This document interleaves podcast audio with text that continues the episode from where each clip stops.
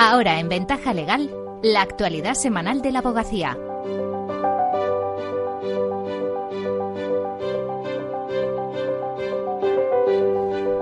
Bienvenidas, Isabel, Carla, ¿qué tal? Hola, buenas tardes. Saludos a todos, comenzamos. El próximo jueves 14 de diciembre se celebrará la décima edición del Congreso de Derechos Humanos de la Abogacía, que estará dedicada en esta ocasión a la igualdad digital. A lo largo de varias mesas redondas se reflexionará sobre cómo garantizar el cumplimiento de, lo de los derechos humanos en los entornos digitales. Y es que en Internet se ha hecho más difícil velar por los derechos de los colectivos más vulnerables, como los menores, los mayores, las personas con discapacidad o las víctimas de trata.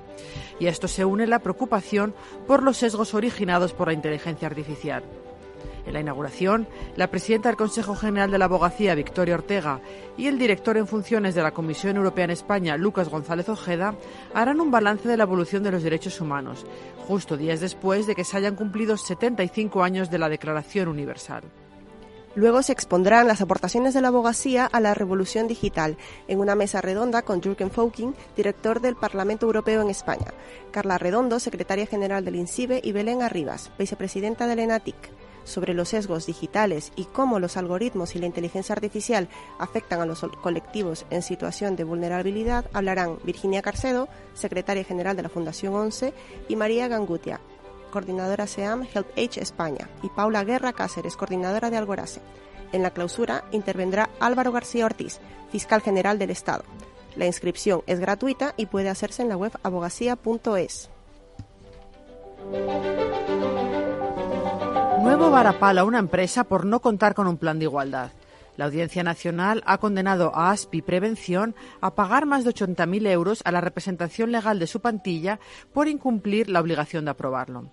La sentencia considera vulnerado el derecho fundamental a la libertad sindical, dado que la empresa evitó durante más de tres años entregar a los representantes de la plantilla la información necesaria para poder elaborar dicho plan la empresa ha sido también obligada a pagar a los sindicatos una indemnización adicional de 144,68 euros diarios por cada día que se tarde en aprobar el plan definitivo de igualdad.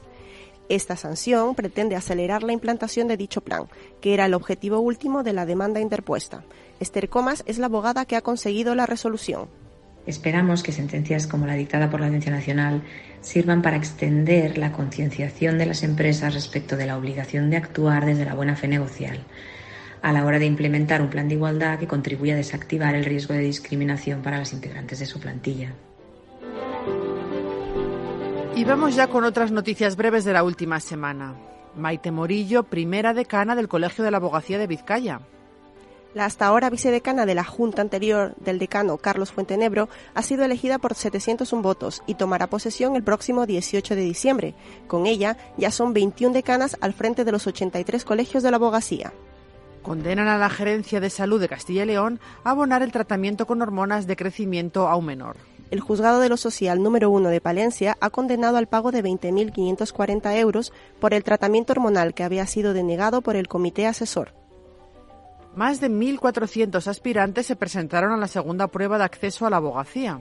El examen online tuvo lugar el 27 de noviembre. Los resultados se comunicarán a través de los cauces habituales del Ministerio de la Presidencia, Justicia y Relaciones con las Cortes.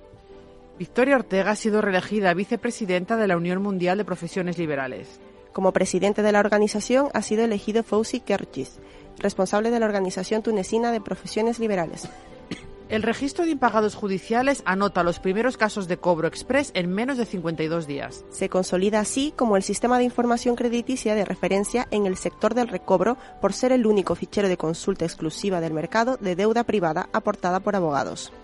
La Carta de los Derechos Digitales esta tarde en la conferencia de los lunes. A cargo de Rodolfo Tesone, abogado experto en Derecho Digital y Tecnologías de la Información y la Comunicación. Será moderada por Joan Martínez, decano del Colegio de Abogados de Granollers previa inscripción gratuita en formacionabogacía.es, se puede seguir online y también de manera presencial a partir de las cuatro y media. Y con eso terminamos por hoy. Hasta la semana que viene. Muchas gracias. Gracias.